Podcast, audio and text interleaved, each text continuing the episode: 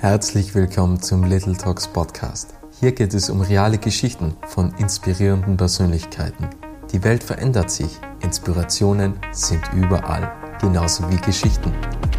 Es war noch nie so einfach, sich zu vernetzen und seine Geschichte zu teilen.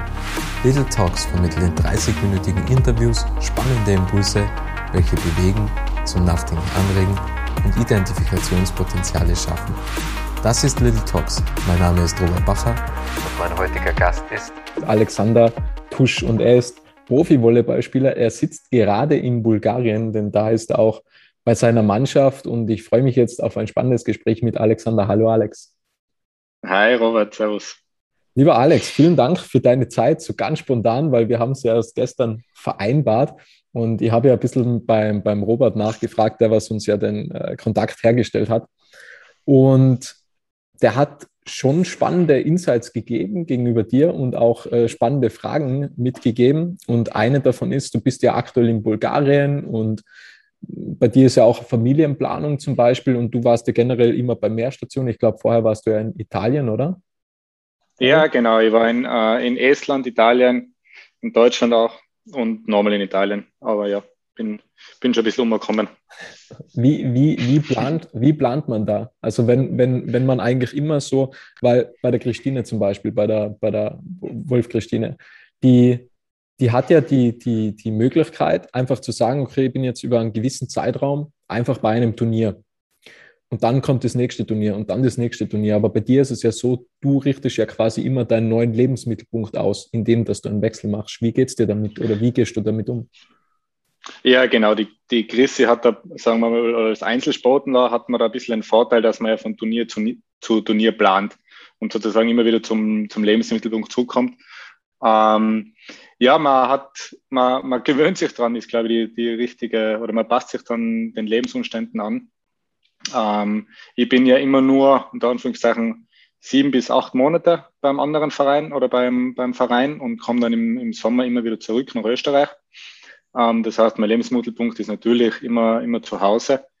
Ähm, die, die Familienplanung so gesehen ist, ist eher schwer, weil natürlich mein, also meine Freundin, äh, wir warten jetzt ja gerade mal unser erstes Kind, die, die ist natürlich in Österreich, hat dort ihre, ihren Job und ähm, dann ist es immer schwer, dass, dass man sich sieht.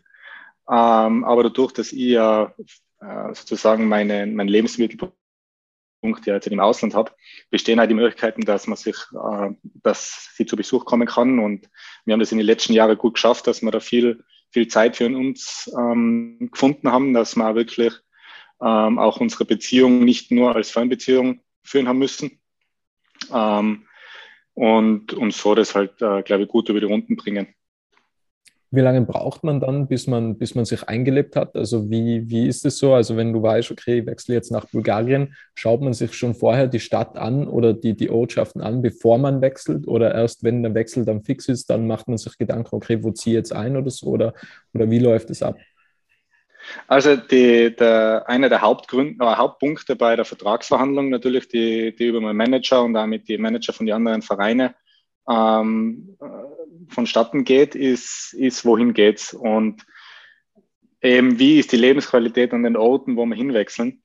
Ähm, das heißt natürlich, wenn ich höre, ich kriege ein Angebot aus Burgas in Bulgarien, dann ist das Erste, was ich tue, ähm, googeln, wo liegt Burgas, was ist da los, ähm, wie schaut es dort aus, ist es schön, ist da was, also schöne Stadt, sind, sind, ist es touristisch, ist es nicht touristisch, ist es ländlich, etc. Und ich glaube, das habe ich jetzt eigentlich bei jeder Auslandsstation einmal so gemacht, gerade um so ein bisschen ein Gespür zu kriegen.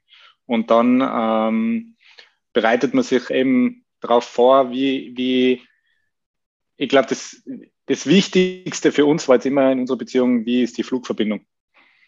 Gibt es einen direkten Flug? Gibt's, oder kann man mit dem Auto fahren? Ähm, was, was für Möglichkeiten bestehen, dass wir einfach das uns ein bisschen leichter machen können? Ähm, aber das sind dann alles so Sachen, die, die im Laufe von den Vertragsverhandlungen oder bevor die Entscheidung zum Vertrag äh, besteht oder entsteht, wenn die halt wird das entschieden und wird einmal geschaut. Mm, also wenn du dir quasi einen, einen Überblick über die neue Ortschaft verschaffst, hat es da schon einmal einen Ort in deiner Karriere gegeben, wo du dann hingewechselt bist und dir gedacht hast, wow, auf, auf Google hat es anders ausgesehen, wo du dann eher enttäuscht warst oder, oder hat es immer so gepasst dann? Ähm, es hat eigentlich im, immer anders ausgeschaut, also ich war immer überrascht, aber meistens eher, meistens eher ähm, zum Positiven, ähm, weil man kann natürlich über Google und auch wenn man jetzt TripAdvisor oder andere Portale sich anschaut, kann man nie die, dieses Feeling, was man dann vor Ort hat oder die Erlebnisse oder auch die Kultur, ähm, das kann man nie, nie übers Internet wahr oder mitkriegen. Da muss man dann erst ein, zwei Wochen dort leben und dann bekommt man es mit. Als gutes Beispiel jetzt da in Bulgarien natürlich, ähm, man denkt sich, ma, Balkanland äh, könnte vielleicht ein bisschen interessant werden, so von Lebensumständen und, so, und den Dingen, aber eben da in Burgas bin ich sehr überrascht gewesen von der, von der von dem eigentlich teilweise sehr westlichen Zugang und äh, dadurch, dass auch viele ähm, Touristen da sind, ist es schon, schon viel schöner, als ich erwartet habe. Wie wird man dann immer so in der Mannschaft aufgenommen? Weil das ist ja ein komplett neues Umfeld. Man startet eigentlich immer von neu, oder? Würde ich, jetzt, würde ich jetzt sagen. Ja, genau. Also von neu würde ich jetzt nicht mehr so sagen, wenn man jetzt nicht, ich bin jetzt seit knapp, also seit zehn Jahren Profi und ähm, da kommt man dann schon ein bisschen durch die Weltgeschichte um und äh, lernt da viele Spieler kennen. Das heißt, man hat eigentlich in jeder, oder es gibt wenig Mannschaften, wo man keine Anknüpfungspunkte hat. Ähm, ich habe das jetzt so nett, eine nette Geschichte jetzt auch vom Anfang, wo ich da hergekommen bin. Ähm, ich glaube, am zweiten oder dritten Tag nach dem Training mit zwei Jungs zusammengeguckt und halt so zum Kennenlernen. Und dann sind wir draufgekommen, dass man eigentlich äh, jeder von uns schon mit drei oder vier Spielern zusammengespielt hat, wo der andere auch schon gespielt hat mit den Spielern. Das heißt, man hat immer irgendwelche ähm, Kontakte, die jeder kennt und das ist so eine kleine Volleyballwelt. Also man weiß immer irgendwie, deren Freund, mit dem ich schon gespielt habe. Und da würde ich jetzt sagen, es ist nicht der neue Anfang, aber natürlich, es ist halt immer, finde ich cool, immer neue Leute kennenlernen und schauen, wie, wie sich, wie sich so diese Sozialstruktur einer Mannschaft äh, im Laufe der Zeit dann entwickelt. Du hast es äh, soeben vorhin angesprochen, du bist seit zehn Jahren Profi. Wie, wie ist es eigentlich dazu gekommen? War das schon damals im, im Jugendalter klar? Also du bist jetzt 28, folgedessen 18 Jahren, dann, dann der Sprung zum Profi. Aber war das so mit 13, 14 Jahren schon klar, dass, dass, da irgend, dass sich da so ein Weg ebnet? Ähm, dass ich jetzt wirklich Profi werde, ähm, dass ich mir das vorgenommen habe, das war immer so ein Traum. Ähm, ich habe immer meinen Eltern erzählt, ja, ich will ähm, zuerst will ich in Innsbruck in der ersten Mannschaft spielen, dann will ich ähm, in, nach Frankreich, dann will ich nach Deutschland, dann nach Italien und dann komme ich irgendwann wieder zurück nach Innsbruck. Das war immer so meine, wo ich, keine Ahnung, ich glaube, ja, eben so 13, 14 war, 15 war, habe ich das so erzählt. Ähm, wie viel ernster dahinter war, glaube ich, darüber lässt sich streiten, aber so mit ähm, 15, 16, wo ich dann nach Innsbruck gewechselt bin, nämlich habe in Mills früher gespielt und bin dann nach Innsbruck, ähm, habe ich dann schon gemerkt, dass es da eine Chance gibt und ich habe dann sehr viel Glück gehabt und es hat sich dann einfach so entwickelt. Und habe dann auch mit der Chance des Bundesheers einfach das, oder mit dem Sportherr, habe ich dann einfach das, das versucht und das hat dann eigentlich ganz gut funktioniert. Ähm, was heißt sehr viel Glück gehabt? Weil man muss ja eigentlich irgendwie, also ich bin ja so eher schon beinahe der Verfechter von Glück, weil man muss ja immer was machen dafür, oder? Also auch wenn man im Lotto ja. gewinnt, braucht man ja einen Lottoschein schlussendlich. Also es, es fordert immer eine Aktion. ja, das, da hast du natürlich recht. Also, ähm, also der Trainingseinsatz und der Trainingswille bzw. Talent muss schon da sein. Ähm, Glück meine ich damit, dass ich die richtigen Leute, die richtigen Trainer um mich herum gehabt habe, hab, die, ähm, die mir da unterstützt haben und die mir auch ähm, den richtigen Weg gezeigt haben. Äh, wie auch die ersten Spieler oder die Spieler aus der ersten Mannschaft damals in Innsbruck, wo ich jung dazugekommen bin, ähm, die mir da auf diesem Profiweg, ähm, wie man das halt angehen kann, wie man es angehen muss, ähm, dem wir da sehr viel der Unterstützung gegeben haben. Und da, da spreche ich von Glück, weil der Rest hat dann schon viel mit Arbeit zu tun und natürlich auch, wo dann wieder, jetzt weißt, weißt du wahrscheinlich äh, den Kopf schütteln, aber mit Glück zu tun hat.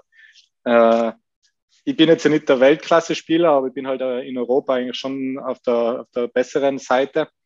Ähm, und auf meinem Niveau gibt es halt so viele Spieler, dass es schwer ist, einen guten Verein zu finden, beziehungsweise einen guten Manager. Und da braucht es dann, braucht's dann schon Glück, dass halt der, der, der neue Verein oder der Manager oder was weiß ich halt zur richtigen Zeit am richtigen Ort ist.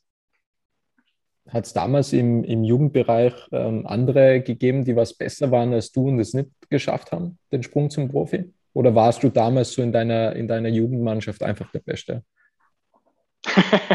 das ist jetzt vermessen zu sagen, ich war der Beste. Ähm, ich glaube, wir haben eine super Jugendmannschaft gehabt, weil in Innsbruck damals, da waren der, der Grundaler Niklas, der ist auch Profi, der spielt in Frankreich. Ähm, der Harthaler Alex, der ist nach Amerika gegangen, studieren mit, mit Volleyball. Und eben der Ermakorer Martin. Also ich glaube, da jetzt zu reden, dass mir, dass ich der Beste war, wäre jetzt ein bisschen vermessen, aber ähm, ich glaube, wir haben alle da gut voneinander profitiert und ja, es hat sich schon abgezeichnet, dass ich natürlich, dass ich ein bisschen der Ältere war, dass ich da ein bisschen früher die, diesen Sprung schaffen werde.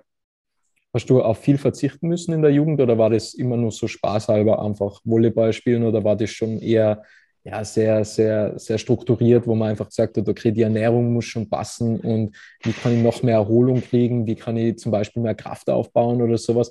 Oder war das schon eher noch Spaß oder, oder was war der Preis damals in der Jugend, den was du bezahlt hast? Äh, Freizeit war der Preis. Also ich habe sehr, sehr, sehr wenig Freizeit gehabt. Ich habe, ähm, ich glaube, nach, also während der Schulzeit noch habe ich immer noch, also ich habe in Hall gewohnt oder ich wohne jetzt wieder in Hall ähm, und habe dann immer nach Innsbruck zum Training fahren müssen. Teilweise habe ich dann bei der ersten Mannschaft, dann bei der zweiten Mannschaft trainiert und es waren, waren dann einfach vier Stunden Training mit einer Stunde hinfahren, eine Stunde zurück, dann sind sechs Stunden weg ähm, zur Schule hinzu. Da ist dann immer sehr viel Zeit für andere Sachen. Wochenende die Spiele natürlich.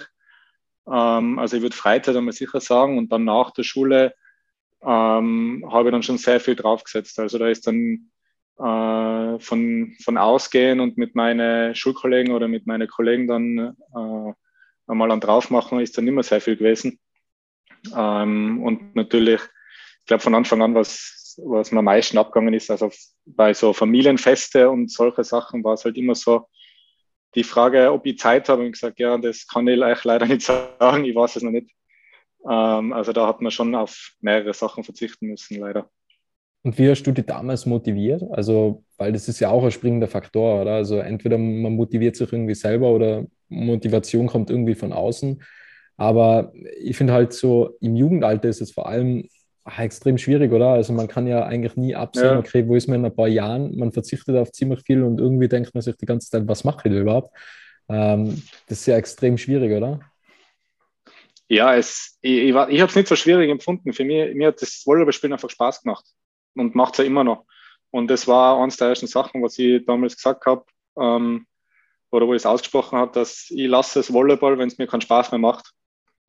Ähm, solange es mir Spaß macht, natürlich hat man äh, in der Laufe der Saison äh, Probleme, sich zu motivieren, zum Training zu gehen. Aber ich habe bis jetzt eigentlich, diese Phasen waren sehr kurz und ich habe eigentlich immer einen riesen Spaß gehabt und auch damals schon. Ähm, und da hat man äh, dann auch auf Sachen verzichtet und habe dann dafür aber viel mehr zurückgekriegt vom Sport. Also was ich da für Erlebnisse gehabt habe mit der Mannschaft, dass man da alles ähm, mit diesem Teamgefüge und auch mit die, die Erfolge und auch Misserfolge, was man sich da ja auch fürs Leben, was ich mir da weiterentwickelt habe, da habe ich sehr viel zurückgekriegt. Wie war das damals, als du mit 18 dann Profi geworden bist? Hat es dir mal so eine Zeit gegeben, wo du überheblich oder so irgendetwas warst? Oder warst du immer bist ja sehr auf dem Boden geblieben. Also wir haben uns ja einmal ganz kurz in Eagles äh, kennengelernt und, und ich habe ja gar nicht gewusst, was du beruflich machst. Ähm, das hat mir dann im Nachhinein der Robert äh, erklärt und erzählt.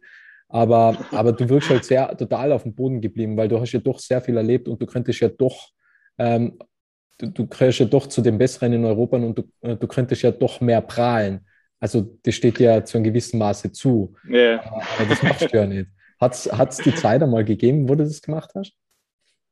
Ähm, nein, ich glaube nie. Also ich habe ich hab auch von Anfang an, auch, wo ich als Junge da in der ersten Mannschaft bin, bin ich eben, wie gesagt, da habe ich gute Leute um mich herum gehabt, gute, gute Freunde, die, die zehn Jahre älter waren als ich und halt das, in dem Geschäft schon länger waren. Und äh, da kann man gar nicht abheben, weil da wird man dann gleich von der Mannschaft äh, gescheit zum Boden, am Boden runtergeholt wieder. Und ähm, ich finde auch, ich, ich fühle mich auch nicht so, als ob ich jetzt halt so äh, abgehoben sein könnte, sagen wir jetzt ganz blöd, weil ähm, ich war vielleicht oder ich bin vielleicht erfolgreich im, im, im Volleyball, aber aber jetzt auch nicht der Weltklasse-Spieler und der Welt habe nicht diese riesen, riesen Erfolge.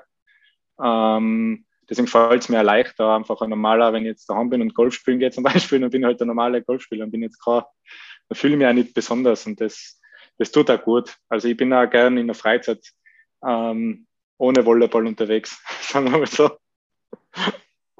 Wie, wie ist jetzt da eigentlich so, so die Einstellung? Also es gibt ja natürlich verschiedene Verträge und verschiedene Vereine zahlen unterschiedlich gut.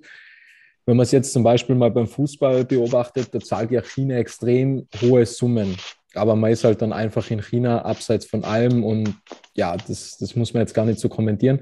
Aber wie ist es bei dir? Würdest du jetzt eher sagen, okay, bleib bei erfolgreichen Mannschaft, wo ich vielleicht weniger verdiene, oder würdest du sogar irgendwann das Geld bevorzugen, weil man sagt, okay, muss ähm, denken, was nach der Karriere ist und dann gehe lieber zu einer unerfolgreicheren Mannschaft, wo ich einfach mehr verdiene oder wie, wie, wie trifft man solche Entscheidungen? Ähm, das ist eine gute Frage. Wir haben, also bei mir war es jetzt, bei mir persönlich war es so, dass sich das im Laufe der Karriere ein bisschen verändert hat.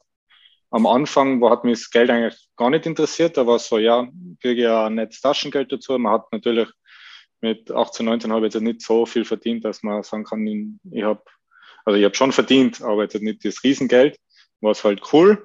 Ähm, natürlich äh, denkt man sich dann, ja, man, man kann halt mehr, mehr verdienen. Ähm, aber bei mir hat es dann so angefangen, dass wo ich dann, dann die ersten Jahre gut verdient habe in Innsbruck, hat es dann bei mir angefangen, ja eigentlich will ich ein bisschen mehr, nicht Geld, sondern will ein bisschen was mehr. Und da war dann die Idee, dass ich ins Ausland gehe. Nicht nur um mehr Geld zu verdienen, weil natürlich mehr Geld kannst du im Ausland verdienen, sondern auch um mehr zu erleben, weil ähm, wenn ich jetzt die ganze Zeit in Innsbruck geblieben wäre, dann war das alles immer das Gleiche gewesen. Ich hätte man halt alles gekannt. Ähm, und ich wollte halt einfach erle was erleben. Ich wollte die Welt sehen. Und deswegen war am Anfang die ersten Auslandsjahre war bei mir bei den Vertragsverhandlungen eigentlich mehr die Qualität der Liga, Qualität der Mannschaften ähm, wichtiger als, als der Verdienst. Ähm, umso länger ich das jetzt gemacht habe, hat sich das dann geändert. Also jetzt der, der Vertrag heuer, der, der ist jetzt der beste, den ich habe, ähm, finanziell gesehen, und den habe ich eindeutig genommen wegen dem Geld. Also natürlich, der Verein ist jetzt nicht so schlecht und spielt auch mit Meistertitel mit und ist jetzt, jetzt europaweit nicht so schlecht. Aber da ist mehr als Geld im Vordergrund gestanden. Wie du gesagt hast, auch, das hängt halt natürlich mit, mit äh, Hinblick aufs Karriereende ähm, zusammen und da mit Familienplanung etc. muss man halt dann auch da ein bisschen schauen. Wie ist es dir damals gegangen, wo du immer mehr haben wolltest, also im Sinne von mehr Leben, natürlich auch ein bisschen mehr finanzielle mhm. Sicherheit oder, oder mehr Verdienst?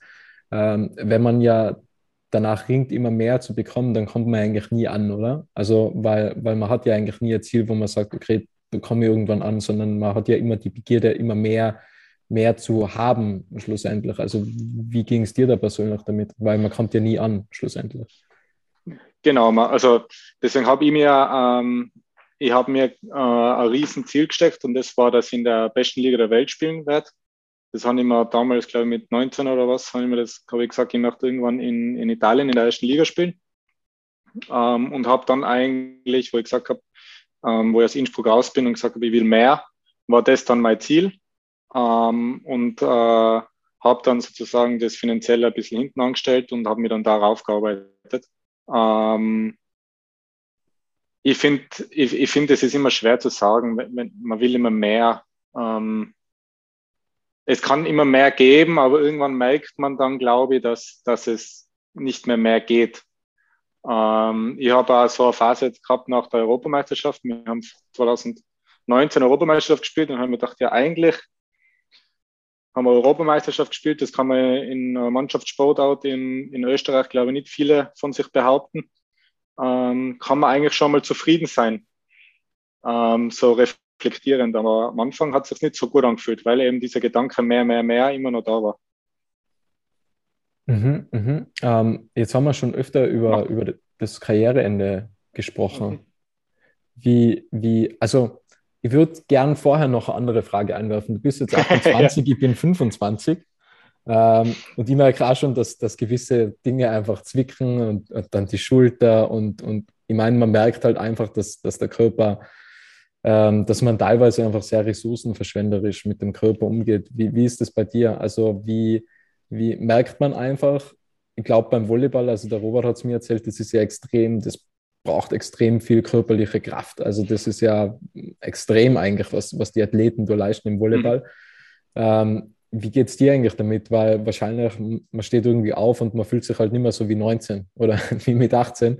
ähm, wie, wie, wie, geht man mit dem Mentalen um? Also kannst du das irgendwie ausblenden und einfach so diese, diese Uhr, die was tickt, also die biologische Uhr, kannst du die ausblenden oder, oder läuft die immer mit und redest du dir dann selber irgendwie Verletzungen oder sowas auch zum Teil ein, weil, weil man sich so sehr in das Ganze hineinsteigert?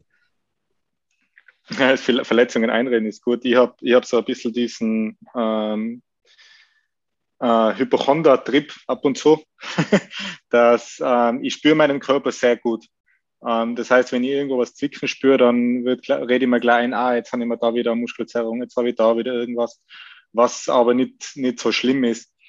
Ähm, was mir in die Jahre viel geholfen hat, eben ist, meinen Körper kennenzulernen. Und ich habe leider Gottes schon ähm, eben 2014, also vor acht Jahren, habe ich schon eine Meniskusoperation gehabt und habe da dann eigentlich gemerkt, dass ich auf meinen Körper hochen muss. Und äh, mit der Zeit einfach gelernt, wie, mit, wie ich meinen Körper zu dieser Form bringe, dass ich die Leistung abrufen kann, ohne am nächsten Tag wie, wie mit 60, 70 Jahren aus dem Bett außer zu, zu kreien. Ähm, und ich fühle mich zurzeit so fit wie noch nie.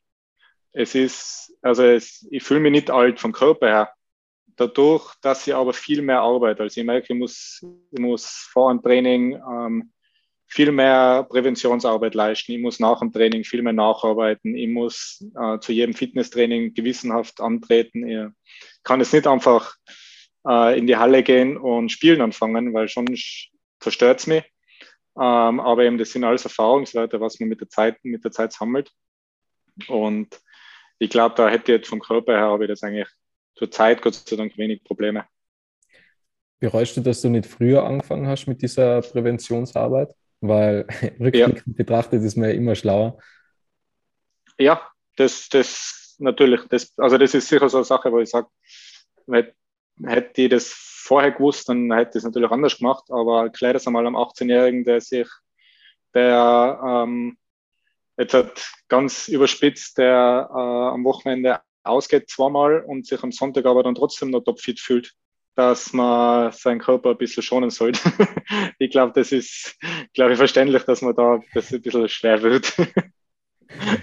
Gibt es sonst noch etwas, wo du, wo du sagst, das, das würdest du anders machen oder das bereust du vielleicht sogar in, in deiner Karriere? Na, bereuen würde ich jetzt, ich, ich bereue jetzt nichts, ich würde alles genau gleich machen. Ähm, ich würde vielleicht äh, ein, zwei Sachen anders angehen, aber nicht, nicht, weil ich sie bereue, sondern weil ich einfach jetzt im Nachhinein weiß, ähm, wie man sowas besser, besser, ähm, ja, ja, besser angeht und äh, bessere Resultate rauskriegt. Jetzt rein, wie, wie vom um den Körper sich besser kümmern zum Beispiel. Beachvolleyball sind ja, sind ja eine der beliebtesten Events in, in Österreich. Hast du dir schon mhm. mal überlegt, wie vielleicht deine Karriere als Beachvolleyballer ausgesehen hat? Weil ich glaube, er ist wahrscheinlich auch cool und ich glaube, das, ich weiß es jetzt nicht, aber das ist jetzt einfach eine Unterstellung. Ich glaube, die werden ja auch besser bezahlt, oder? Ähm, Im Großen und Ganzen, ja, besser bezahlt, keine Ahnung. Ich weiß nicht, was die, was die Beach-Jungs verdienen. Ähm, ich weiß nur, dass ich sicher ein guter Beacher geworden wäre, aber ich habe eigentlich nie im Kopf gehabt, dass ich Beachvolleyball spiele. Also ich habe eigentlich immer, für mich war Beachvolleyball Spaß, ähm, so ein bisschen nebenbei, ein bisschen was tun, aber das habe ich nie als meinen Traum angesehen. Ähm, ich weiß nicht, das war einfach, hat es nie so gegeben. Äh, das Einzige, wo ich dann sage, ja, wo ich ein bisschen neidig bin, ist natürlich schon, weil in Österreich, wenn du von Volleyball redest, dann reden alle von Beachvolleyball. Mhm. Ich glaube, da haben wir als Hallenvolleyballer schon ein bisschen einen Nachteil. Ähm, ja, das ist, glaube ich, das Einzige. ähm, gehen, gehen, wir, gehen wir zum Karriereende weiter, oder? Ja, ja. In, groß, in großen Schritten. in, in großen Schritten.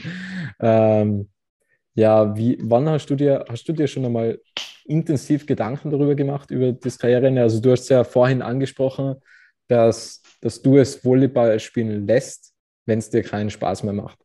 Aber das ist ja irgendwie ein Prozess oder, oder ich meine, merkt man das, dass man vielleicht weniger Lust hat? Oder, oder, ist das, oder denkst du, dass das von heute auf morgen einfach ist, dass man sagt, ah, eigentlich eigentlich, mal, eigentlich will ich nur mal Golf spielen, zum Beispiel. ja, nein. Also ich, ich würde es als Prozess, äh, Prozess sehen. Ähm, ich merke es bei mir jetzt zur Zeit, ist es, oder jetzt die letzten äh, ein, zwei Jahre, würde ich sagen, ähm, mit Corona auch so, ähm, war so ein schleichender Prozess, wo ich mir gedacht habe, na, es ist schon hart teilweise, im, jeden Sommer einen Verein suchen, ähm, wohin geht's, dann wieder neu, dann wegziehen, dann wieder ähm, die Familie verlassen, wieder äh, irgendwo anders hin, habe ich schon gemerkt, dass sich so langsam die Prioritäten verschieben und dadurch dann auch der, also der Spaß ist immer noch voll da, aber er ist nicht mehr so präsent, also ist jetzt halt schwer zu erklären, aber es ist jetzt nicht mehr, nicht mehr so, wie wo ich 18, 19 war, dadurch, dass man halt auch andere ähm, Sachen im Kopf hat. Ähm, was zum einen ja zur einen Seite ja sehr schön ist, aber man merkt halt, dass, dass es einfach anstrengend wird, äh, nicht mehr zu Hause zu sein, merke ich. Und ja, das ist so ein Prozess und ich glaube, dass, dass es die nächsten Jahre ähm, könnte es passieren, dass es bald einmal oder dass es dann einmal Schluss ist, wo ich aber natürlich Karriere, Karriereende technisch habe jetzt mal keinen, keinen fixen Zeitpunkt mir jetzt einmal vorgenommen. Ähm, ich habe letztes Jahr schon äh, die kurze Überlegung gehabt, habe gesagt, wenn ich keinen kein Verein finde, der mir passt, dann habe ich kein, eben, kein Problem, es zu lassen, weil ich gesagt habe, ich habe viel erreicht. Ich bin stolz drauf und da wäre es kein Problem.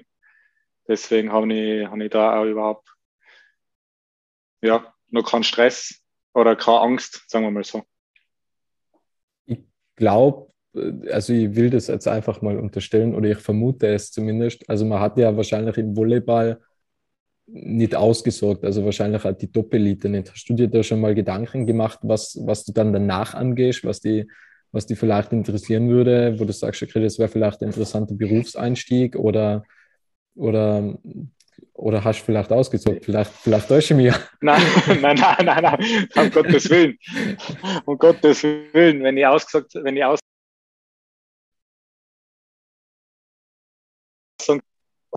Jahre spielen, äh, hätte ich ausgesagt.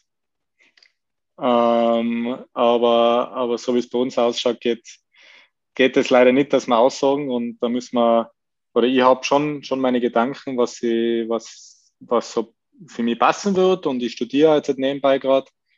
Ähm, äh, natürlich, das wird dann ein interessanter Umstieg, aber was dann genau in mein neues Gebiet sein wird, das kann ich jetzt nicht sagen. Also so genau habe ich mich jetzt noch nicht beschäftigt damit. Über das macht man sich dann quasi Gedanken, wenn es dann soweit ist, oder?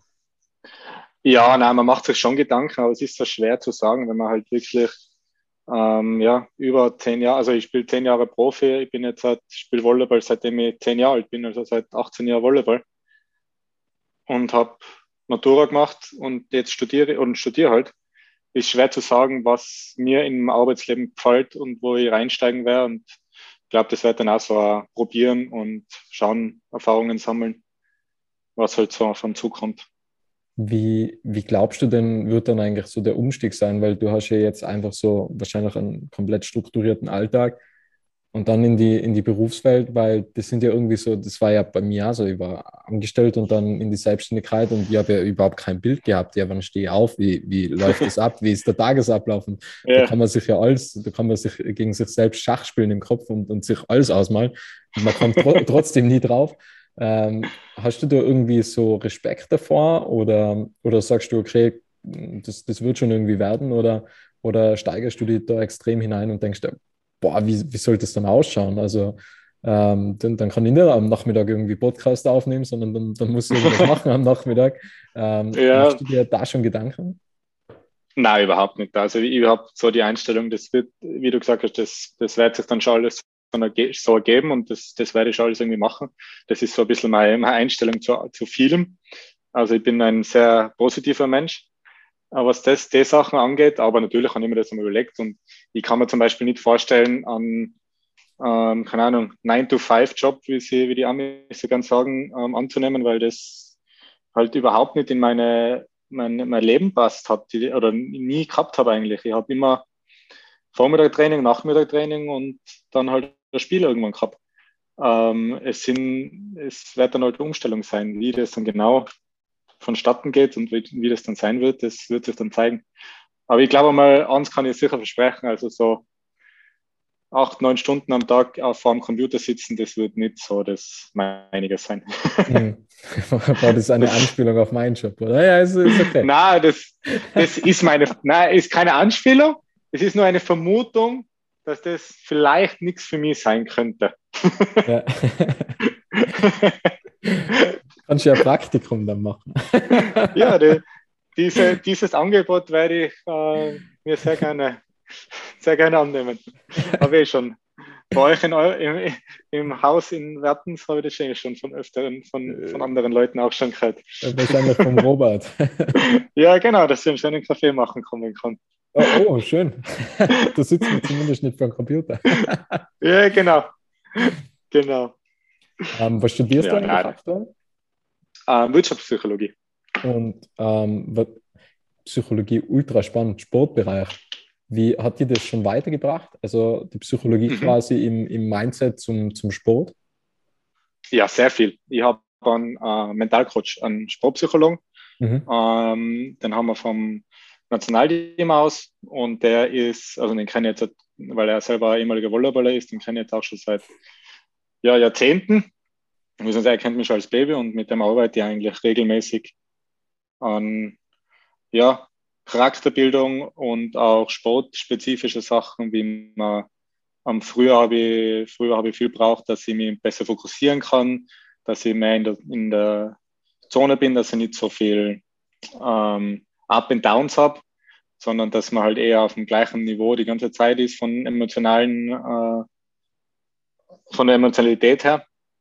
Und da arbeite ich eigentlich sehr viel damit. Und deswegen, das war so ein Grund, wo ich gemerkt habe, ja, das Psychologie im Sport, das hat, ist, äh, ist einer der wichtigsten Punkte. Ich glaube, es spielt sich im Sport eigentlich alles im Kopf ab. Ähm, Wenn es dann wirklich um diese Prozente geht, äh, Weltklasse oder, oder halt nicht, ähm, und, und da hat mir eben interessiert, dann das mit, mit der Wirtschaft auch zu verbinden. Und das ist, glaube ich, in dem Studium, das trifft sich ganz gut. Die Teile, das mischt, sich ganz gut zusammen. Was waren so die drei äh, Top-Key-Learnings, was du, was du von deinem Coach übernehmen hast können? Also irgendwelche Tipps, was ich jetzt anwenden kann, dass ich immer neun Stunden am uh, Computer sitzen muss? Äh, äh, äh, von, von meinem Mentalcoach, Mensch. Ja, genau, genau. Boah, die drei Key Learnings. Es, es, ist schwer, es ist schwer zu sagen, weil es natürlich alles ähm, eher, eher nicht eher Tipps geben sind vom, vom Mentalcoach, sondern es wird alles zusammen erarbeitet. Mhm. Ähm, und das, das dauert Jahre. Also wir haben jetzt, ich glaube, den Sommer haben wir mal eine super Sitzung wieder gehabt, wo wir gesagt haben, ja, eigentlich haben wir so viel gearbeitet schon und man kann es gar nicht alles aufzählen. Ähm, das fließt dann einfach alles in, in die Leistung und in, der, in, in den Sport ein, ohne dass man jetzt halt sagt, ja, das ist jetzt ein Keypunkt, das ist ein Keypunkt. Ähm, mir hat sehr viel geholfen, jetzt wenn man so von diesen Punkten redet, ähm, Bauchatmung, ähm, um einfach in, in gewissen Situationen die Ruhe zu bewahren und wieder zum Hier und Jetzt zurückzukommen, hat mir Bauchatmung und Meditation. Das waren so meine zwei Sachen eigentlich, was ich ja immer noch praktiziere. Mm, mm. Ja, Meditation ist ja ultra krasses Tool eigentlich. Also das ist ja, ja. Da, nach wie vor unter, unterbewertet. Also obwohl es immer so mehr ja. Richtung Mindfulness und so weiter geht, ist ja, wird Meditation immer noch leicht abgetan, so quasi, ja, ganz nett, aber, aber so richtig. Aber das ist ja extrem, was man da rausholen kann, oder? Ja, das ist unglaublich, was, was wie man dann erst merkt, dass der, wie, wie der Körper in alltäglich oder der, der Geist in alltäglichen Situationen eigentlich abdriftet und was man alles in seinem Kopf hat. Ähm, das könnte man strafen, wenn man das meditieren hat. Also da hat so eine super Übung hat es einmal gegeben, wo es geheißen hat, ja, ähm, geh jetzt, oder dass man soll einfach einmal Geschirr spülen, Geschirr abwaschen und sich auf jeden Handgriff konzentrieren. Oder sich überlegen, wie oft, oder bei jedem Mal hinsetzen, sich überlegen, ja, jetzt setze ich mich gerade hin. Oder halt mitdenken. Und solche Sachen, wie man da einfach oft einfach nicht bei der Sache ist und abdriftet. Und ich glaube, da kann man, da kann, man, da kann man viel, äh, ja, viel Kraft rausholen aus, sein, aus seinem Geiste. Ja, und man lernt sich auch selber besser kennen. Also ja. es gibt ja so, äh, ich wenn da, also habe ja auch einen Coach und, und der hat mir mal so, ähm, also einen Live-Coach und der hat mir mal so, so Körper, Körperübungen mitgegeben, beziehungsweise so, so ähm, Routinen, wo man halt quasi einfach den Körper so befragt, okay, Körper, was möchtest du eigentlich? Und da führt man ja so quasi einen inneren Dialog und, und da ist mir mal so aufgefallen, ich, ich mache ja komplett irgendetwas anderes, was eigentlich mein Körper will. Der, der will ja einfach mal, einfach mal Ruhe haben und, und ich einfach ganze Zeit so weiter und weiter und weiter. Ja. Und, und wenn man da mal draufkommt, dann kann man nur so viel mehr eigentlich von dem Ganzen herausholen. Und das ist ja Wahnsinn. Eigentlich der Körper sagt ja alles, was man benötigt, so schlussendlich. Wir verlernen es ja. nur. Wir, wir haben es mal gewusst, genau. aber wir verlernen es immer mehr. Ja, genau. Wir sind zurzeit in dem, ja, das muss jetzt so sein und dann äh, machen wir das. Mhm. Und hm. nicht der Körper, und man achtet nicht so sehr auf den Körper. Und ja, das, das bringt mir wieder, oder das bringt eh wieder zu dem zurück, dass das so Sachen sind, was ich in diese Jahre als Profi gelernt habe. Man muss halt, wenn der Körper sagt, jetzt ist einmal ein bisschen Ruhe, dann muss man halt ein bisschen zurückschalten. Und das lernt man auch viel mit, mit dieser Mindfulness, Mindfulness des Meditierens. Hm. Das würde ich, das würd ich als Tipp mitgeben. Natürlich. Ja. Aber äh, was, was mir immer nur so, ja, irgendwie immer nur so festhaltet, ist, ja, also man, man lernt sich halt immer besser kennen, aber die Zeit, oder? Also ich habe ich hab dir ja. vorhin da schon ähm, mehr oder weniger ein bisschen befragt, okay, wie geht es einem damit, wenn, wenn halt quasi immer mehr wehtut und man hat halt mehr Verletzungen, man muss mehr Präventionsarbeit und so, äh, und so weiter leisten. Boah, es ist einfach ultra schwieriger, also einfach damit umzugehen, dass einfach die biologische Uhr tickt, weil du bist jetzt 28, ich bin 25 und ich denke mal, boah, wie krass, wie schnell eigentlich die Zeit vergangen ist und da tue ich immer wahnsinnig schwer, einfach mit dem umzugehen, mhm. weil es bleibt nur so viel zu tun. Und, und wir haben so wenig Zeit und das ist, ah, mir geht es so ultra, ultra schlecht dabei. Ähm, ich weiß okay. nicht, wie es dir dabei geht. Also, ah, die Uhr tickt einfach, oder? Und, und das, ja, das ist eh. schon schwer. Ja, natürlich tickt die Uhr, gell? aber wir sind jetzt, wir sind noch jung. und ja. man ist so jung, wie man es, also es klingt immer so abgedroschen, das wäre so wieder so, jetzt hat äh, Geld ins Phrasenschwein werfen, aber man ist so jung, wie man sich, wie man sich geistig fühlt. Mhm. Und, und da hilft mir dieses Meditieren. Ähm, ich tue es viel zu wenig, muss ich natürlich, also ich, ich schaffe es nicht, dass ich es jeden Tag mache. Ähm, ich tue es viel zu wenig und diese 10 Minuten, Viertelstunde, 20 Minuten muss, sollte man, also das sollte man sich nehmen und dann kann man seinen Geist da jung halten und kann man sich auch wirklich ähm, ja, auf die wichtigen Dinge konzentrieren und hat da viel mehr Energie. Und ich glaube, also ich, ich glaube, die, die Zeit läuft uns nicht davon. Also das ist mein, mein Dings. Ich, das, aber das ist halt auch wieder was, ein bisschen andere Ansicht als, als Sportler, weil ich natürlich, ich habe mein, mein erstes Leben jetzt, ist jetzt als Sportler. Und wenn ich dann, keine Ahnung, sagen wir 35 bin, ähm, bin ich da, wo du mit 22 warst. da, also von, jetzt hat äh, ganz, Jung und ganz blöd. ja, nein, weil, weil ich halt dann, in, ja genau, weil ich dann in mein, mein Arbeitsleben starte.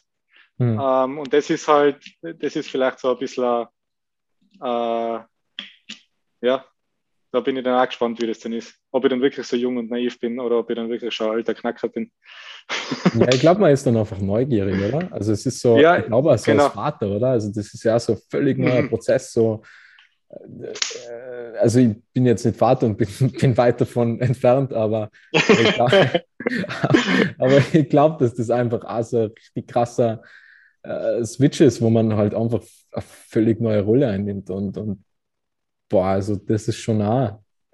Also ich glaube, ja, ich, ich glaube, wenn ein neues Leben, Leben da ist, oder, und dann sieht man, wie, wie, wie schnell sich eigentlich ein Kind weiterentwickelt, das ist ja auch ultra spannend. Und dann, also ich finde Kinder eigentlich faszinierend, wie schnell die einfach Dinge lernen. Und, und ja. Und einfach nie irgendetwas in Frage stellen. Ich meine, die haben ja ein brutales Mindset, weil, weil die sagen einfach, jetzt mache ich das. Und wenn ich einen Dom bauen will, dann mache ich das. Und die haben einfach überall ja. Freude daran. Und, und, und wir verkomplizieren alles mit der Zeit und die denken, ich mache jetzt schon alles so kompliziert mit 25. Wie geht es mir mit 50? Das muss ja schlimm sein. Aber, aber, aber, aber, mal schauen, wie es da weitergeht. Ähm, ja, genau. Na, bin eh schon gespannt, wie das dann wird, diese, diese Umstellung aufs Vatersein. Ja, dann machen wir einfach einen neuen Podcast. Da kann man, kann man gerne einen, neuen, einen neuen Podcast machen. Sehr cool. Sehr cool. Ähm, Alex, ihr, cool. ihr habt am, am Ende immer eine, eine Frage, die stelle ich jedem Podcast-Gast. Und mhm. zwar, was möchtest du noch sagen? Ich, ich, ich denke, dass ähm, ja, man muss einfach, dass wir uns alle ein bisschen mehr auf, auf unsere Körper auch äh, ein bisschen mehr auf unsere Körper eingehen können ähm, viele, wie du, wie du auch gesagt hast, man hört dann immer so viel auf den Körper, man merkt nicht, wie, wie man sich überarbeitet, man merkt nicht mehr, ähm, dass es jetzt zu viel ist und ähm, ich habe selber wieder eine Phase gehabt, wo ich nicht drauf geachtet habe und dann irgendwann sagt halt der Körper, na, ähm, du brauchst jetzt einmal eine Pause und ich glaube, da kann man viel früher drauf hochen und ähm, das passt dann auch zu dem, wo ich sage, man, man soll auch auf andere Menschen hochen. Ähm, mit denen reden, mit denen Meinungen austauschen, ähm, diese akzeptieren und ja, einfach äh, gute Zeit haben. Ich glaube, das, das ist das, was ich gern. Ich habe immer gerne eine gute Zeit und ich glaube, das möchte ich gerne weitergeben. Super. Alex, vielen, vielen Dank für das tolle Gespräch. Sehr gerne. Danke ähm, ja, für die spannenden Inhalte und danke an alle, die da draußen zugehört haben. Ja, danke vielmals. Ich hoffe, jetzt habt ihr Spaß gehabt. Schön, dass du den Podcast bis zum Ende angehört hast. Wenn dir diese Folge gefallen hat, kannst du den Podcast gerne abonnieren.